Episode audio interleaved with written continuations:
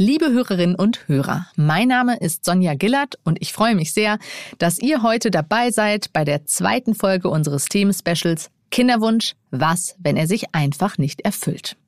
In dieser Folge erklärt uns ein Androloge unter anderem, ob es um die männliche Fruchtbarkeit wirklich so schlimm bestellt ist, wie Studien es vermuten lassen und welchen Einfluss Männer auf die Qualität ihrer Spermien haben.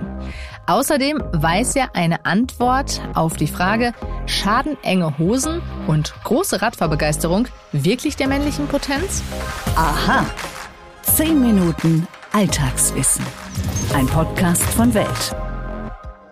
Wenn sich der Kinderwunsch nicht erfüllt, liegen die Ursachen in etwa der Hälfte der Fälle bei der Frau und in der anderen Hälfte beim Mann. Das hat uns die Gynäkologin und Reproduktionsmedizinerin Susanne Kreuz in der ersten Folge unseres Themen-Specials erklärt.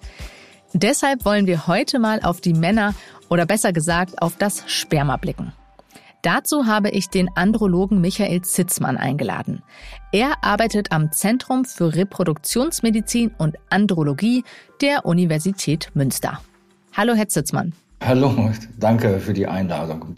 Ja, man liest ja immer wieder, dass Spermien seit Jahren weniger und langsamer werden. Ich frage mich, wie dramatisch ist das denn mit Blick auf die Zeugungsfähigkeit des Mannes?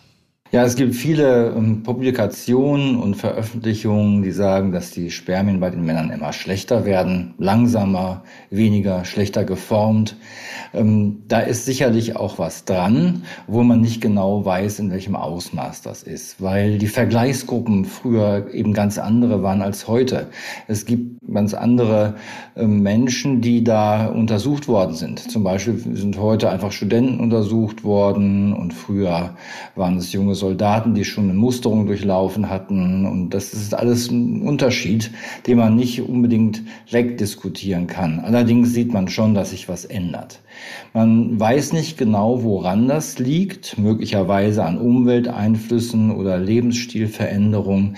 Aber man muss auch sagen, was sich ändert, das ist alles noch im Rahmen des Normalen. Also die Veränderungen sind wohl da, das scheint so zu sein, aber andererseits sind die Männer immer noch zeugungsfähig. Das geht nicht in den Bereich ähm, der Infertilität hinein. Das ist ja erstmal eine positive Nachricht. Was kann ich denn als Mann für meine Fruchtbarkeit tun, wenn ich einen Kinderwunsch habe? Der wichtigste Faktor, der in dieser Hinsicht untersucht worden ist, ist das Rauchen. Also Rauchen schädigt Spermien-DNA und vermindert die Wahrscheinlichkeit, dass die Frau schwanger wird, na, mindestens um 40, vielleicht sogar 50 Prozent. Die Frauen werden auch schwanger mit den Kindern von rauchenden Vätern, aber es dauert länger. Auch gerade wenn man das dann statistisch ausgleicht für Alter und äh, andere Lebensumstände, ist das immer vorhanden. Und dass man braucht ungefähr zwei Jahre, bis sich dieser Effekt des Rauchens äh, wieder gegeben hat.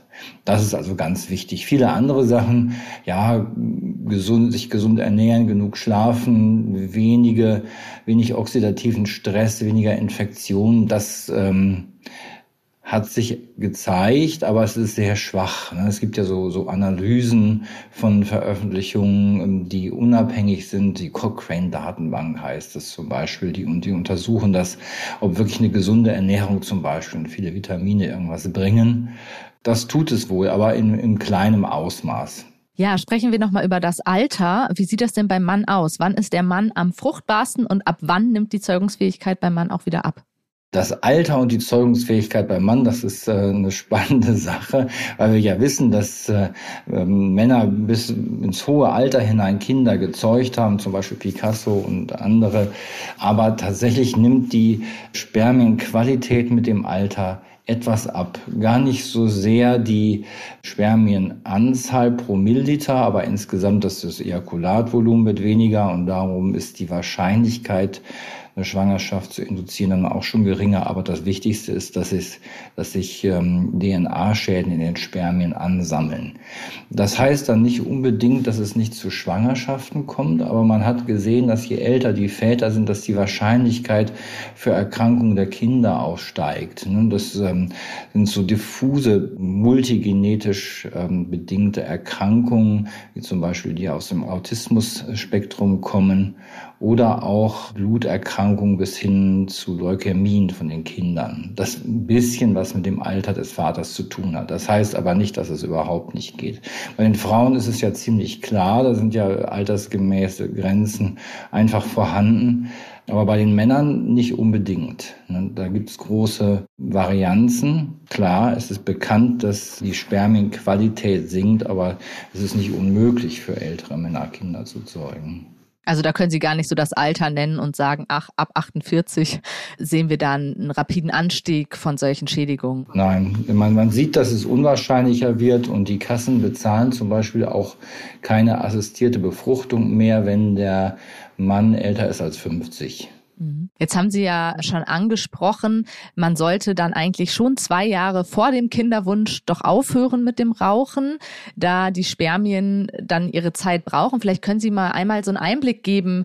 Wie ist es denn, wenn ich Geschlechtsverkehr habe, dann ist es nicht das Sperma, das an dem Tag gebildet wurde, was dann möglicherweise eine Befruchtung auslöst, oder? Nein, die Spermien, ähm, die an dem Tag gebildet worden sind, die ähm, kommen da gar nicht mehr zum Tragen, denn die müssen, äh, die Spermien, die, die tatsächlich eine Eizelle befruchten können, sind äh, eine längere Zeit, vielleicht eine Woche im Nebenhoden und im Samenleiter gewesen und durchlaufen da Reifeprozesse. Das heißt, die Spermien, die frisch sind, dass sie eine Schwangerschaft induzieren können, die müssen äh, tatsächlich auch schon gereift sein. Das geht nicht anders. Und äh, die besten Spermien tatsächlich sind die, die nach so zwei bis vier Tagen sexueller Enthaltsamkeit da sind. Wenn sie länger warten, sind auch viele Tote dabei. Wenn sie zu, nicht lange genug warten äh, auf den richtigen Zeitpunkt und die Frau gerne schwanger werden will, dann sind einfach zu wenige da und die sind auch noch nicht richtig ausgereift. Also es gibt im Grunde einen Zyklus, in dem Spermien entstehen im männlichen Körper und sich dann erstmal entwickeln müssen. Ja, somit aber nicht so wie der Zyklus, ähm, wie Spermien beim Mann entstehen. Das ist jetzt nicht so wie ein Zyklus bei der Frau, ne? dass, äh, dass eben der Eisprung einmal im Monat kommt, sondern jedes Samenkanälchen für sich stellt äh, ständig irgendwelche Spermien her. Das ist ein ständiger äh, Strom von Spermien, der neu gebildet wird, Millionen pro Tag. Und aber wenn man ein einzelnes anguckt, dann hat es ungefähr ungefähr 70 bis 90 Tage gebraucht, um aus den Stammzellen zu entstehen. Aber es ist ähm, kontinuierlich. Wenn die Frau nun einfach nicht schwanger wird, sollte sich ja auch der Mann durchchecken lassen. Dazu wird ein Spermiogramm gemacht, beziehungsweise zwei Spermiogramme, also Samenproben genommen und analysiert, damit man die Schwankungen, die über die Zeit entstehen, rausrechnen kann. Jetzt frage ich mich, was untersuchen Sie denn da genau? Wir untersuchen dabei eben die Anzahl der Spermien, äh, wie viel sind pro Milliliter da, wie viel sind insgesamt da, wie bewegen die sich, wie, viel kommen schnell von der Stelle und manche gar nicht, wie viele normal geformte sind da. Wir gucken aber auch danach, wie lange überleben die außerhalb. Das ist ja auch wichtig. Ne? Wenn die alle sofort tot sind, ist es vielleicht auch für die Frau nicht äh, zielführend zu warten, die außerhalb des, äh, der Samenleiter gar nicht überleben können. Das gibt es manchmal. Wir gucken nach Antikörpern auf den Spermien, die häufig nach Infektionen auftreten die man im Genitaltrakt hatte. Wenn so ein Spermium voll mit Antikörpern ist, dann kann es auch nicht zur Eizelle hin. Das ist auch ein wichtiger Punkt. Und wir gucken natürlich auch nach Infektionen. Ne? Meistens Chlamydien oder Ureaplasmen, Mykoplasmen, die man eventuell auch behandeln muss. Denn wenn die Frau damit angesteckt wird, dann kann das dazu führen, dass die Eileiter sich ähm, verschließen. Das ist dann auch wieder nicht gut. Ne? Und wenn man zum, zum Andrologen kommt, dann werden halt auch noch Hormone mit angeschaut und ein Ultraschall der Hoden gemacht. Solche Dinge gehören mit dazu. Denn wenn, wenn ein Mann ähm, infertil ist oder dieses Problem tatsächlich aufgetaucht ist und er dann zum Andrologen mit diesem Problem kommt, dann ist die Wahrscheinlichkeit, dass tatsächlich auch mal ein Hodentumor vorliegt, viel höher, als wenn man so in der Gesamtbevölkerung einfach mal guckt. Wir haben noch eine Spezialfolge zu äh, Behandlungsmöglichkeiten wie künstlicher Befruchtung. Deswegen wüsste ich jetzt gern einmal von Ihnen, was gibt es denn für Möglichkeiten abseits, um aus eher schlechterem Sperma gutes Sperma zu machen? Gibt es da medizinisch äh, andere Möglichkeiten noch abseits der Kinderwunschbehandlung auch? das Rauchen aufgeben. Man kann sicherlich, es ist gut, äh, sich vitaminreich von Gemüse zu ernähren. Was ganz wichtig ist, ist natürlich auch die Karenzzeit richtig einzuhalten. Ne? Also Enthaltsamkeit. Ja, ja, genau. Wenn der Zeitpunkt richtig ist, dass man dann eine Karenzzeit hatte von zwei bis vier Tagen. Das äh, mehr kann man im Moment nicht wirklich tun. Ne? Er kann sich natürlich was kaufen in der Apotheke, was Vitamin E enthält und viele andere Zusatzstoffe, ähm, die auch ein bisschen was bringen. Das ist auch gezeigt worden, aber es ist nicht viel. Welche Rolle spielt körperliche Fitness?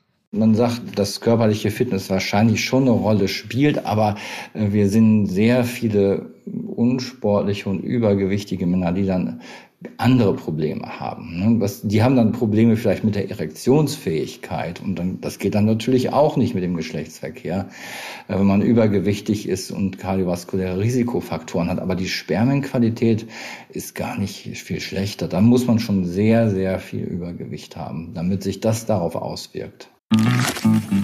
Um zu verstehen, was heute passiert, müssen wir wissen, was bisher geschah. Genau dafür gibt es unseren neuen Geschichtspodcast.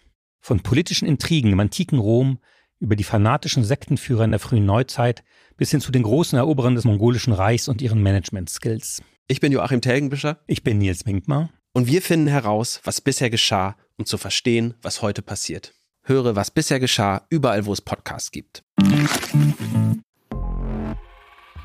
Stimmt das wirklich? Mythos oder Wahrheit?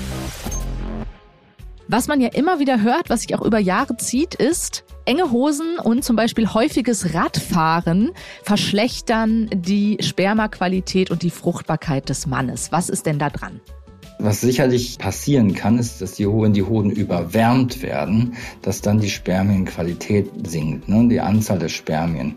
Das kann heißes Baden sein, das kann aber auch sein, wenn man ein Notebook immer auf dem Schoß hat und das überwärmt wird. Möglicherweise auch wirklich enge Hosen, Rennradfahren glaube ich jetzt eigentlich eher nicht, aber das hat, ihren, hat einen anderen Effekt, nämlich auf die Erektionsfähigkeit, weil tatsächlich Nerven abgeklemmt werden. Das wissen Männer auch, die sehr viel äh, Rennrad fahren und sehr schmale Sättel haben, dass das dann manchmal richtig taub ist und eine Weile braucht, um sich zu erholen. Das ist eine andere Sache. Also was die Fertilität angeht, äh, sicherlich ähm, Wärme ist nicht gut. Herr Zitzmann, vielen, vielen Dank für Ihre Expertise. Ja, gerne. Das war der Androloge Michael Zitzmann von der Uniklinik Münster. Und damit sind wir auch am Ende der zweiten Sonderfolge unseres AHA-Themen-Specials Kinderwunsch, was, wenn er sich einfach nicht erfüllt. Am nächsten Sonntag hört ihr die dritte von vier Sonderfolgen. Dann schauen wir uns an, was medizinisch heute alles möglich ist, um im Labor beim Kinderwunsch nachzuhelfen. 1982 wurde in Deutschland das erste Baby in der Petrischale gezeugt und ich möchte wissen, was sich seitdem getan hat, welche Optionen es gibt und was man über Nebenwirkungen weiß.